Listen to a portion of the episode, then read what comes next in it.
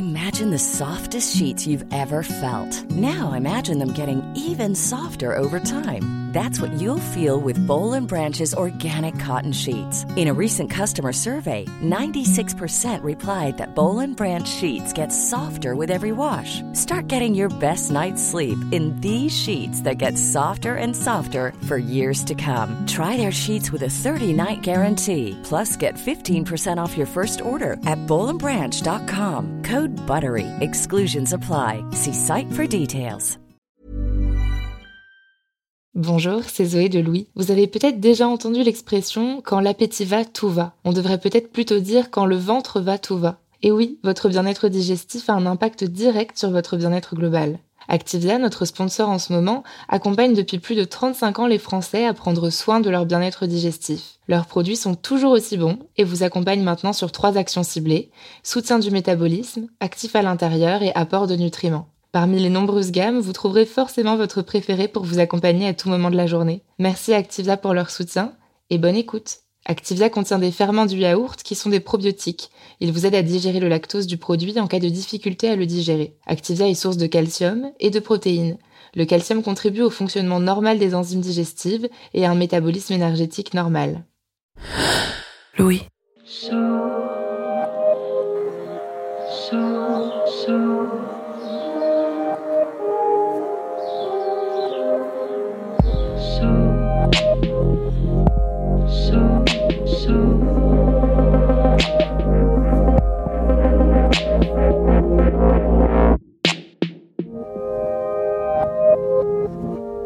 Il y a quelques années, mon père a eu un cancer. Il nous en a tout de suite parlé, à mes sœurs et moi. C'était une nouvelle extrêmement triste, mais au moins j'ai pu être là pour lui, et surtout, un soutien pour ma mère, elle qui ne montre jamais de faille. Quand elle était en pleurs au téléphone, je pouvais pour une fois lui rendre l'appareil. Mon père en a parlé très naturellement à ses amis aussi. C'était très triste, mais au moins il était entouré et toute la famille aidée. Parmi ses proches, mon père avait un ami qui avait lui aussi eu un cancer quelques années plus tôt. Mais lui, au contraire, n'en avait parlé à personne. Il avait même demandé à sa compagne de ne pas en parler non plus. Et ils avaient traversé cette épreuve seuls. Ça m'a beaucoup interloqué. Pourquoi cacher cette maladie? Comment est-ce possible qu'une honte ou qu'un tabou puisse être logé à cet endroit-là?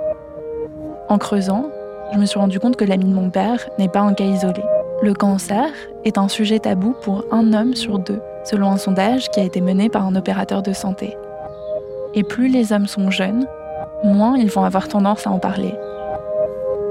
À l'occasion de Movember, le mois de sensibilisation des cancers masculins, et parce qu'il n'y a rien que l'on aime plus chez Louis que de lever le voile sur des tabous, quels qu'ils soient, on vous propose un épisode qui a reçu le soutien de la Cité des sciences et de l'industrie. Jusqu'en août 2023, vous pouvez y découvrir Cancer, une grande exposition sur les dimensions scientifiques, sociales et psychiques de cette maladie. C'est l'histoire de Jonathan et de sa compagne Loïs, au micro de Capucine Rouault. Je suis Louise Emerlet, bienvenue dans Passage.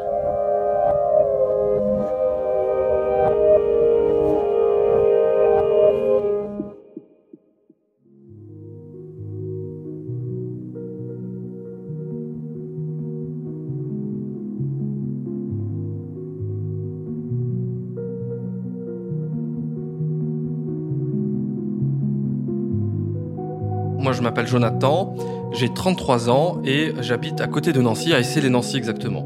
J'ai 26 ans, je travaille en tant que secrétaire à l'Institut de cancérologie de Lorraine. Ma vie euh, avant euh, le diagnostic, elle est une vie d'un jeune de, euh, de 32 ans qui profite des moments simples de la vie, qui est en couple, qui voit ses amis les week-ends, qui travaille la semaine, qui chante un petit peu parce que c'est un petit peu ma dynamique aussi dans, dans ma vie, la musique. Une vie très très simple, rangée, posée.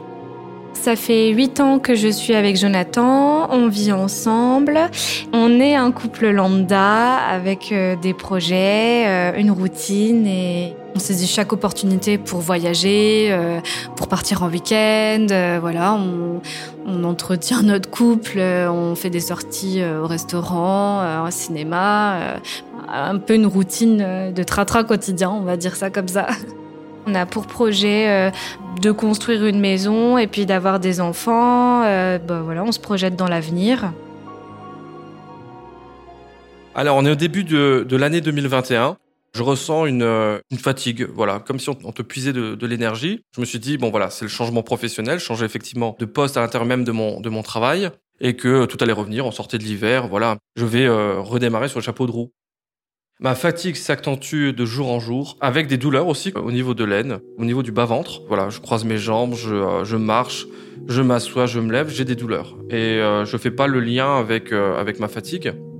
Je décide quand même un soir de, euh, de me palper au niveau du testicule parce que je remarque quand même que la douleur, elle se propage depuis, depuis vraiment depuis le testicule. Et je me palpe et je ressens ce soir-là une, une grosseur sur le testicule droit avec un aspect que je dirais d'un caillou et je me dis là, euh, là, il y a quelque chose de quand même pas normal. Donc euh, il me demande euh, bah, de toucher son testicule pour confirmer qu'il y a bien quelque chose d'anormal. Donc ce que je fais. Et effectivement, il y a, y a une boule, une grosseur qui est dure et qui n'est pas censée être là. Donc je lui dis d'aller consulter parce que voilà, je préfère Mieux vaut prévenir que guérir. Je préfère ne pas laisser les choses traîner quand on découvre qu'on a quelque chose d'anormal. Voilà, plutôt aller consulter, même si c'est pour rien, mais au moins faire vérifier par un professionnel. Je fais une petite rétrospective de mes jours passés, euh, ce que je me suis fait mal à un moment donné. Je m'inquiète pas outre mesure. Dans les jours qui suivent, je reçois donc rapidement un rendez-vous avec euh, mon médecin traitant. Il fait lui-même une palpation et euh, ressent aussi effectivement une grosseur hein, qui est confirmée. On évoque effectivement la, la, la torsion, on évoque, euh, on évoque une inflammation, mais à aucun moment on évoque euh, le, le, cancer. À partir de ce moment-là, tout est allé très vite puisque euh, ce médecin traitant euh, m'a programmé euh, un rendez-vous d'échographie pour le testicule. Je me suis rendu à, à, cette échographie en me disant bon voilà ça va être une échographie, ça va être un moment mm, à passer pas pas sexy si je peux me permettre parce que bon bah voilà euh, on va euh, rarement se mettre à nu comme ça devant un inconnu et se faire euh, échographier le, bas ventre et, le sexe. C'est plutôt gênant dans, dans ces moments là on est au moment d'échographie. Je suis allongé sur une table. J'ai à ma droite un écran d'échographie. J'ai une personnelle soignante qui me fait donc l'imagerie.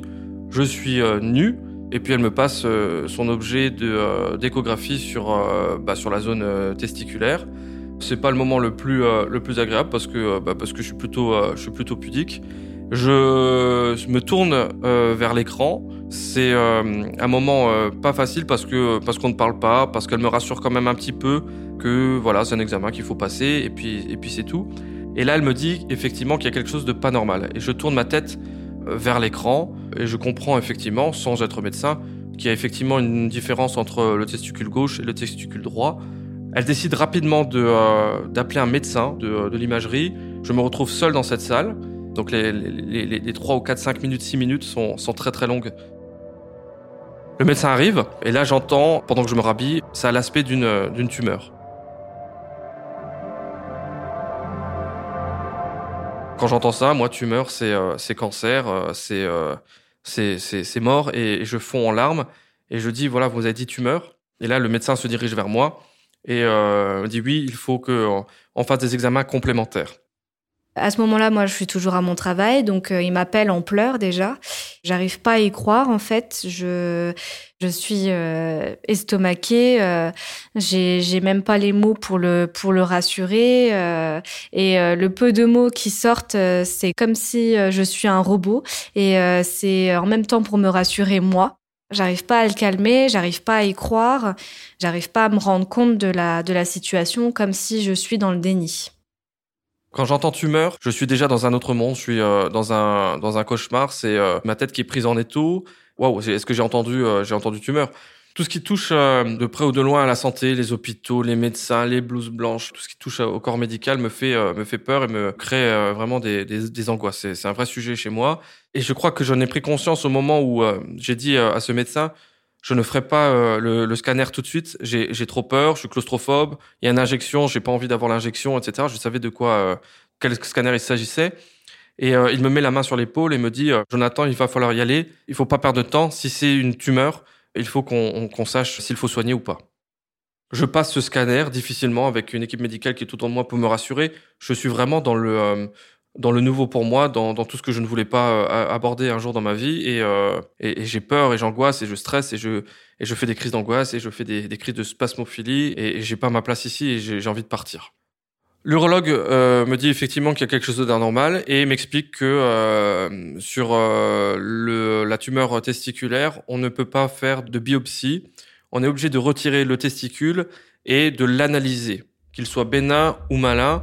On est obligé de faire, euh, de passer par l'orchidectomie. Donc c'est un mot nouveau que j'apprends. L'orchidectomie qui consiste donc à l'ablation du testicule pour euh, l'analyser. Le ciel me tombe sur la tête. Je suis confronté à une deuxième peur, c'est l'opération, c'est être endormi. C'est horrible.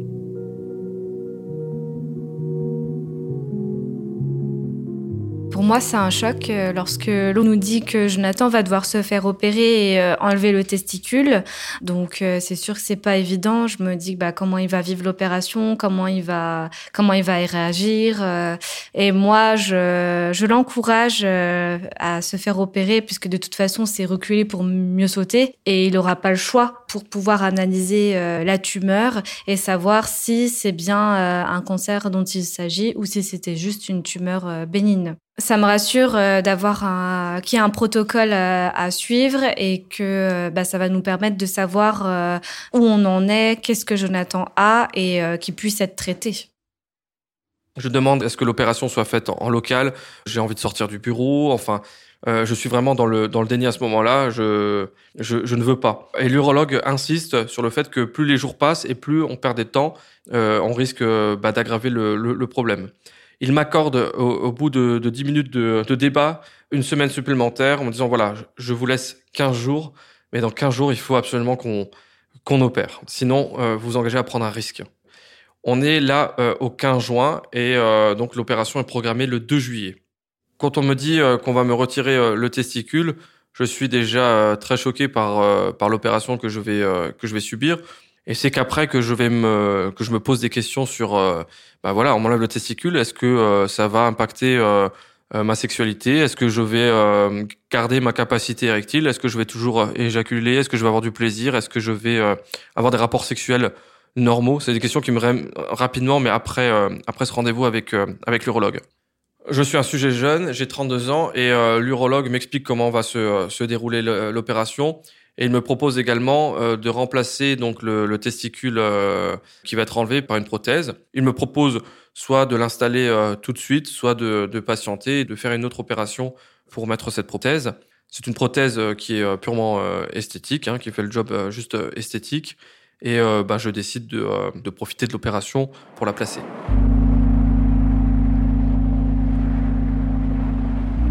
On est le jour J, le 2 juillet au matin. Euh, Loïs m'accompagne euh, à la clinique pour me faire opérer. Euh, c'est un moment pour moi grave parce que j'ai extrêmement peur de, de, me rendre à cette clinique et de, de me faire opérer. Et, et, je me dis que bah, bah, c'est peut-être la dernière fois que je verrai Loïs. Je ne me renseigne pas sur l'orchidectomie, mais l'urologue m'explique que l'orchidectomie et l'ablation donc du testicule ne se fait pas en retrait par les, par les bourses testiculaires, mais comme une césarienne, donc une incision donc au niveau, euh, au niveau de l'aine. On ressort le testicule par ici et on en profite pour replacer une, prothèse par le même orifice. Je me fais opérer, je me réveille, euh, je suis euh, vaseux, je me demande qu'est-ce qui m'est ce qui m'est arrivé et puis je n'ai aucune douleur au niveau au niveau du bas ventre. La douleur arrive rapidement quand même au bout d'une heure. Je sens ce, ce pansement sur le bas ventre, je ne touche pas, j'ai un rapport déjà à mon corps qui, euh, qui est dans l'évitement. Je, je veux pas, euh, je veux pas savoir ce qu'on m'a fait en bas. Je ne regarde pas. Je sais que mon corps a changé. J'ai peur de, de, voir de quelque chose de différent. J'ai plus de sensations au niveau du bassin. J'ai plus de sensations au niveau des, des testicules, au niveau du toucher. J'ai peur de palper. Est-ce que c'est caoutchouteux? Est-ce que c'est dur? Est-ce que c'est euh, mou? Esthétiquement, est-ce que il y a un changement? J'ai vraiment, je, je, je, je m'éloigne du truc. C'est, je rejette quoi. J'ai rendez-vous euh, chez, euh, chez l'urologue deux semaines euh, après, après ce premier rendez-vous. Il doit me dire si l'analyse donc du testicule est bénin ou malin. Il entre dans le bureau et je suis déjà installé avec Loïs à son bureau. Il me dit naturellement avec bienveillance, bah c'était sûr, on n'avait pas de doute concernant voilà cette tumeur. C'est bien une tumeur maligne. Voilà, je suis atteint d'un cancer. Moi j'ai une atteinte donc ganglionnaire c'est-à-dire que le cancer se propage déjà dans la, dans la chaîne ganglionnaire. et pourrait atteindre potentiellement d'autres organes.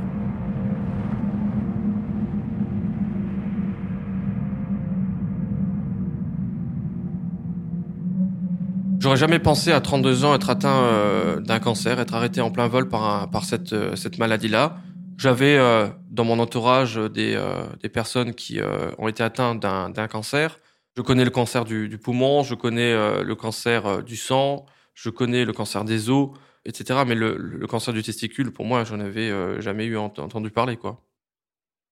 J'apprends donc que euh, je dois entamer un protocole de, euh, de chimiothérapie. Euh, je suis mis rapidement en relation avec un oncologue cette fois-ci.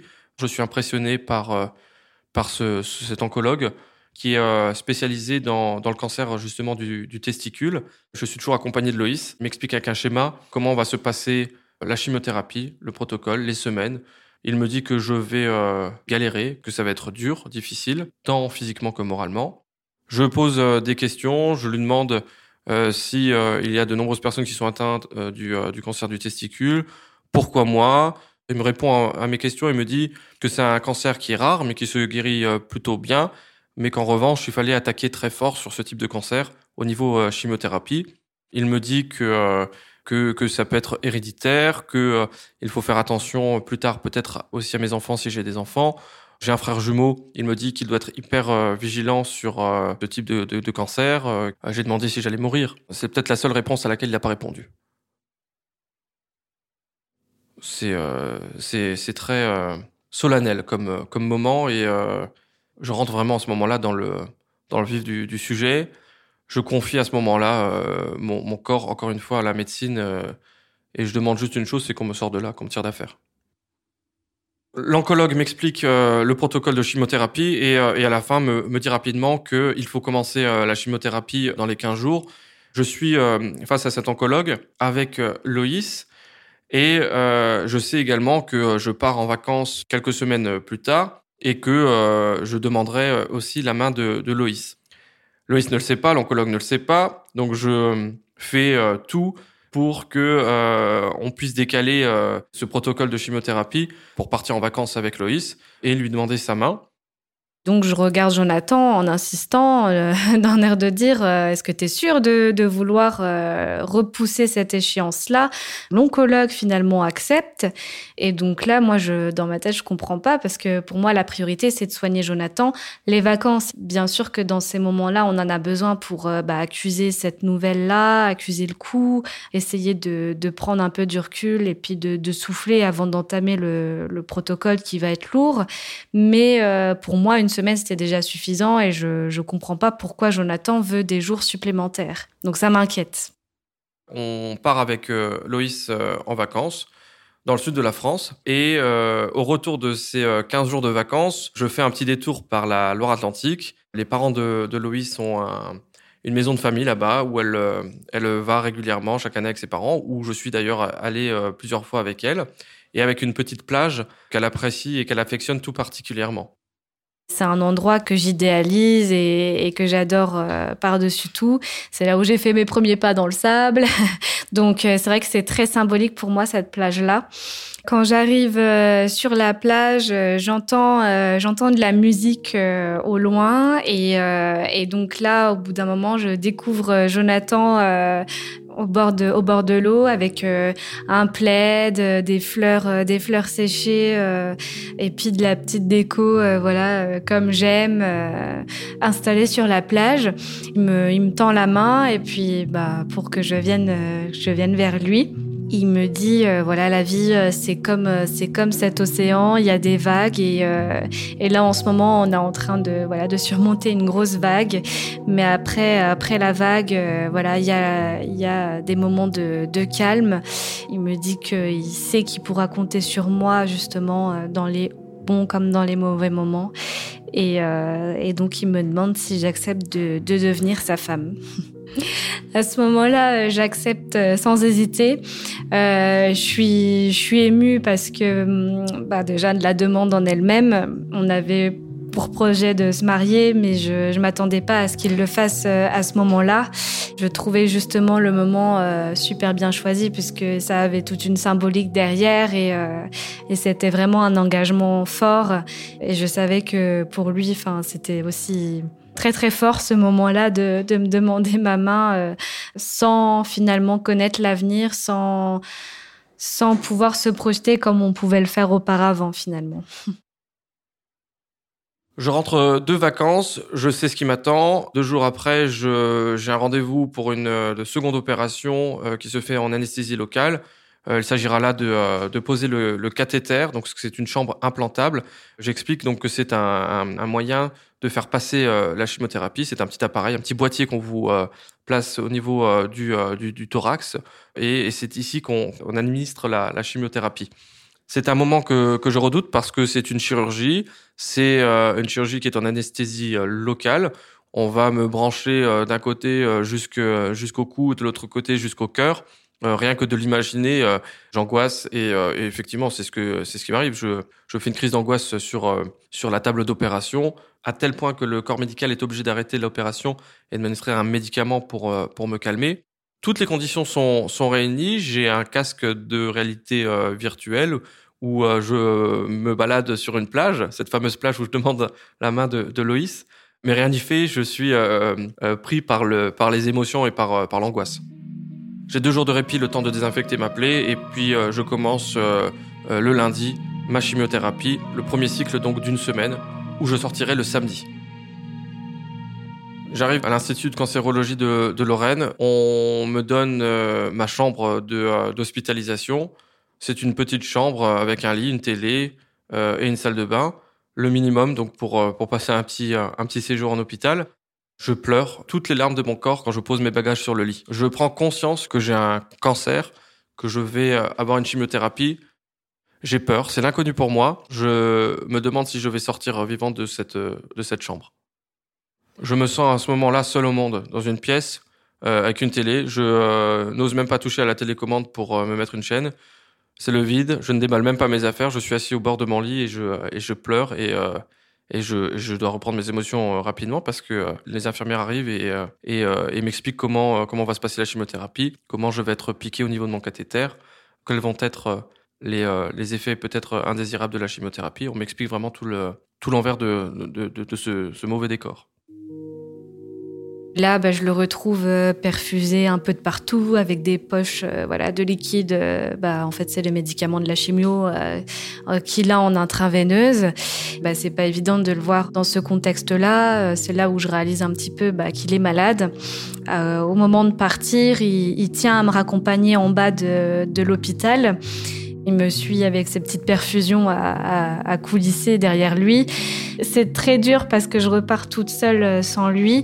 Et donc euh, là, je sens que les larmes commencent à monter et je tourne vite fait les talons pour pas pleurer devant lui, pour pas craquer devant lui. Surtout que comme c'est la première chimio et la première nuit qui passe euh, tout seul, je veux pas que lui ressente ma tristesse, mais plutôt mon encouragement.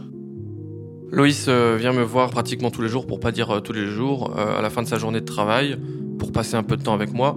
C'est des moments qui sont courts parce que dans le contexte de la crise sanitaire, les, visites sont, limitées en durée mais puis aussi en passage. Je prends cette heure avec Loïs qui me ressource à la fin de mes journées, mais aussitôt qu'elle part, je, je fonds en larmes. Quand je rentrais, donc j'avais quand même euh, une heure euh, pour rentrer chez moi en transport en commun, donc euh, voilà. D'ailleurs, pendant cette heure-ci, je rappelle Jonathan, alors que je viens tout juste de le laisser à l'hôpital, mais mais voilà, ça ça me permet de bah, de l'avoir toujours avec moi finalement, comme s'il était présent à mes côtés, et puis qu'on maintienne un quotidien ensemble. Donc il m'expliquait un petit peu ce qu'il avait mangé, etc. Et, et donc moi, bah, je rentre, j'ai pas forcément faim, mais, euh, mais bon, je me nourris quand même pour essayer bah, de ne pas, de pas me laisser abattre, en fait, de pas me laisser aller, et encore une fois, de, de rester forte pour pouvoir accompagner Jonathan euh, jusqu'au bout. Mais je m'octroie quand même un petit moment dans la semaine, euh, un soir par semaine. Je ne vais pas voir Jonathan à l'hôpital et je fais une séance de sport. C'est difficile parce que je pense que je suis égoïste, mais j'ai pas le choix euh, pour pouvoir décompresser et éviter de craquer euh, et de m'effondrer et de pas être forte pour Jonathan. Je n'ai plus la maîtrise de mon corps, de, mes émotions. Je tombe dans une, dans une dépression. Heureusement, toutes les conditions sont réunies à l'Institut pour, bah, pour m'accompagner aussi sur ce sujet-là psychologique. Je rencontre un psychiatre qui me propose aussi un protocole médicamenteux. Donc je suis à l'hôpital avec une chimiothérapie et un traitement médicamenteux d'antidépresseurs. Alors on est dans un dans un hôpital où je sais que bah, toutes euh, les chambres à côté de moi sont des patients qui sont atteints de, cancer, quel que soit leur âge, quel que soit leur sexe, quel que soit leur euh, leur cancer. C'est un service où euh, il y a de la chimiothérapie tous les jours. Il y a un étage qui est dédié aux soins soins palliatifs. il n'empêche que ben il y a aussi des, des, des, personnes autour de moi dans des chambres ben, qui sont là et qui, ne sont plus là du, du jour au lendemain. Et je comprends que ben, ce sont des personnes qui sont malheureusement parties. Lorsque je rentre euh, chez moi, je, je, le rappelle encore une fois et euh, je le mets en haut-parleur euh, pour pallier à son absence. Quand j'entends sa voix dans l'appartement, j'ai l'impression qu'il est avec moi, qu'il loupe pas mon quotidien et puis on se raconte un petit peu ce qu'on regarde à la télé. Bah, des fois, on regarde le même programme, donc on discute du programme comme s'il était à côté de moi sur le canapé finalement.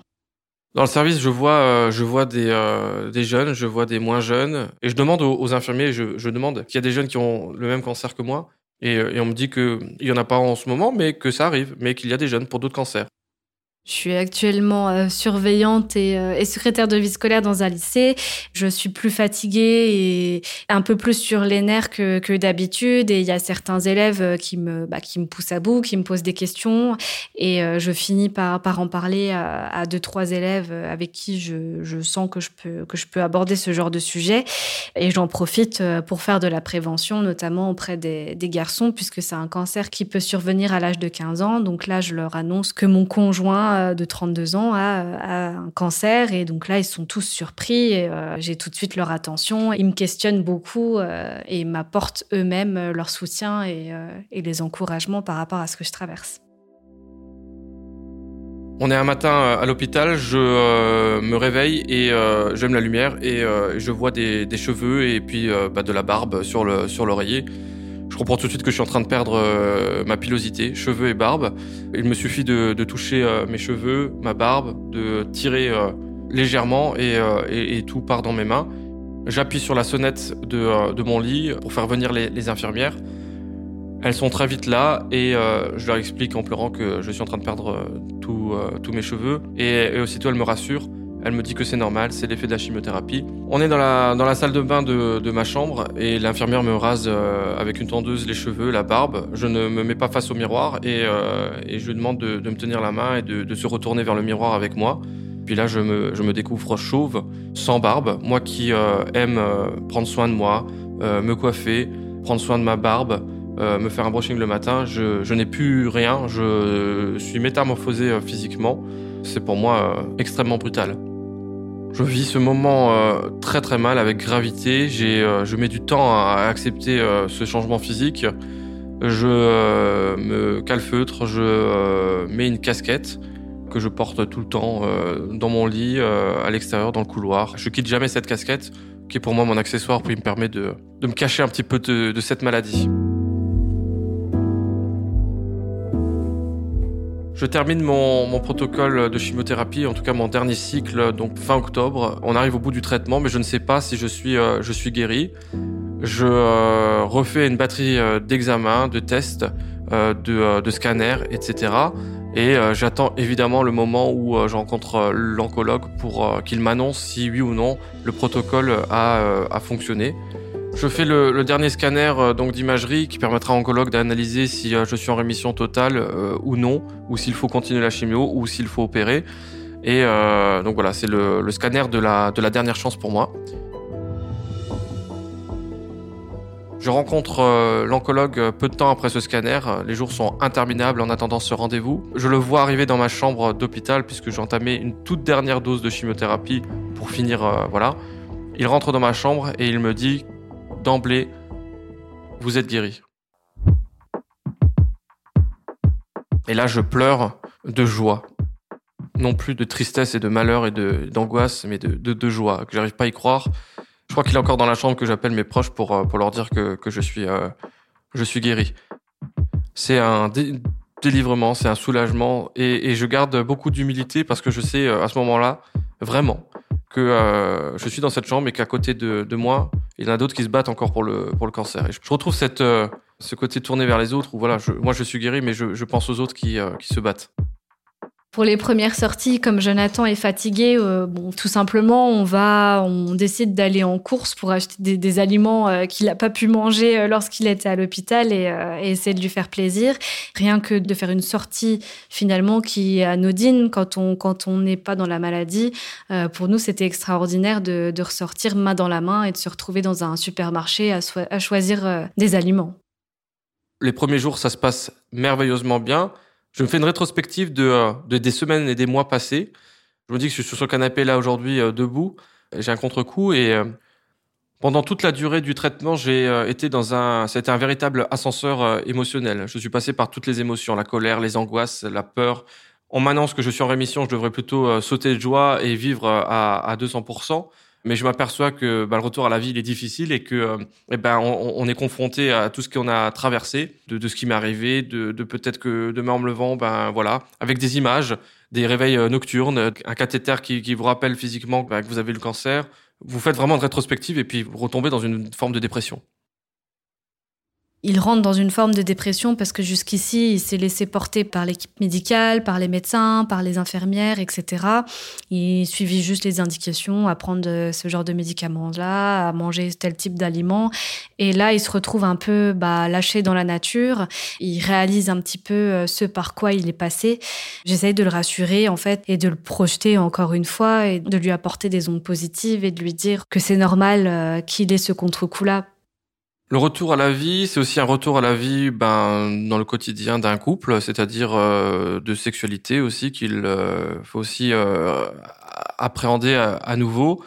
C'est vrai que c'est un moment que je redoute particulièrement parce que mon corps a changé, parce que les sensations ne sont plus les mêmes depuis mon opération, parce que j'ai cette prothèse testiculaire, parce que je n'ai plus de rapport sexuel depuis plusieurs mois, en tout cas depuis la chimiothérapie, depuis que j'ai appris que j'ai j'ai un cancer, donc euh, bah, il faut se réapproprier son corps. Les premiers moments euh, intimes sont une redécouverte du corps. Dans une zone où on perd euh, totalement de sensibilité, ben moi je passe par la méthode de l'acceptation. C'est comme ça, il n'y a plus de sensibilité. Il en reste d'autres sur d'autres endroits du corps, notamment sur l'autre côté. Et ben il suffit d'en informer, d'échanger un peu avec sa partenaire pour lui dire que ben bah là c'est c'est moins c'est moins sensible puis bah, ça fait partie d'une rééducation entre nous de, niveau sexuel. Et puis euh, on est rassuré que, que tout fonctionne bien, que on a tous les deux du plaisir, que ce, cet épisode est, euh, est derrière nous. Donc on a pu euh, retrouver une intimité, mais euh, encore une fois, bah, j'ai dû le rassurer. Il, il avait pas confiance en lui.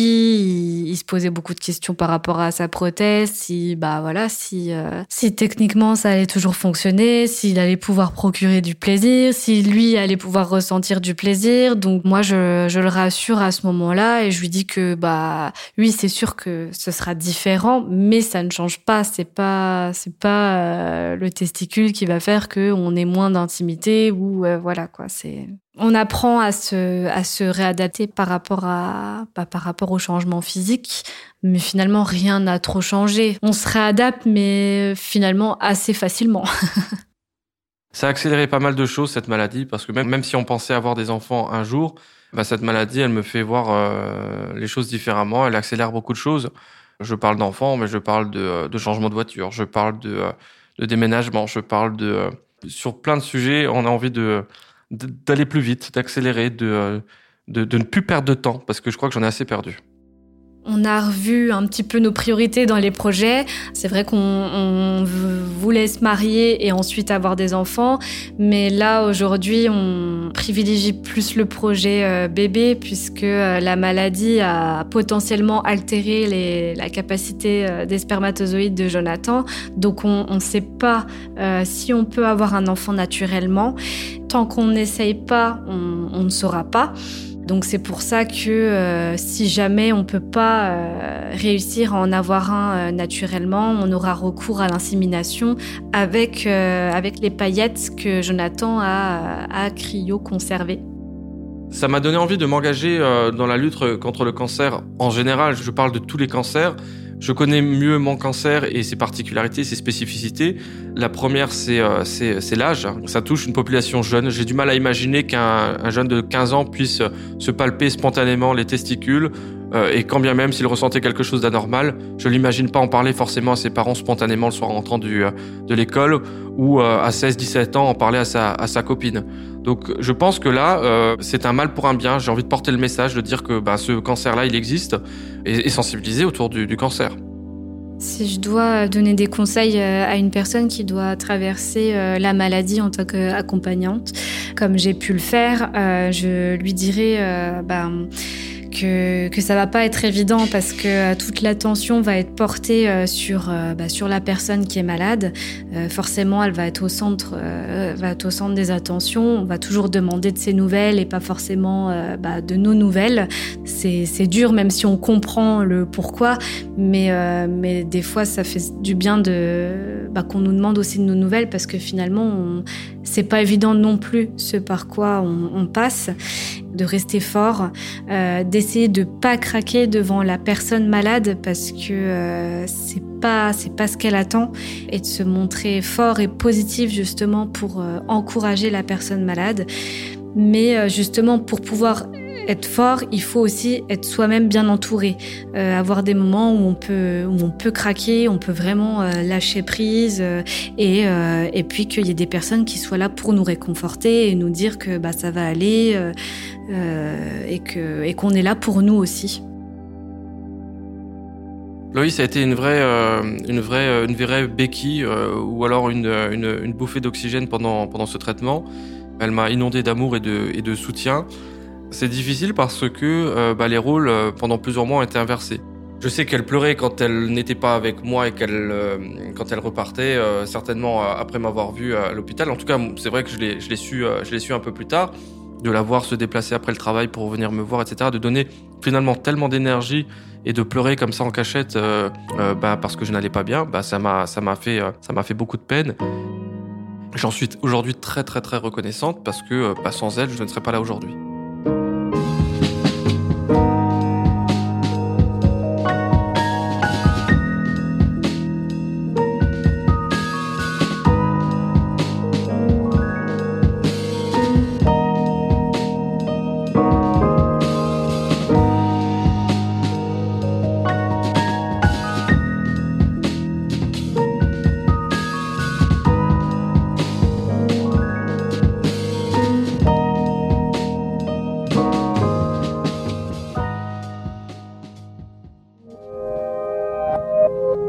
Cet épisode de passage a été tourné et monté par Capucine Rouault.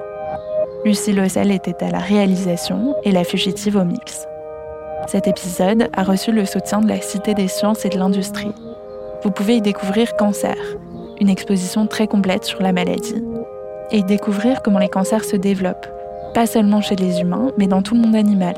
Où en est la recherche, ce que vivent les malades et leurs proches, et où en sont les politiques de prévention, jusqu'en août 2023. À très vite.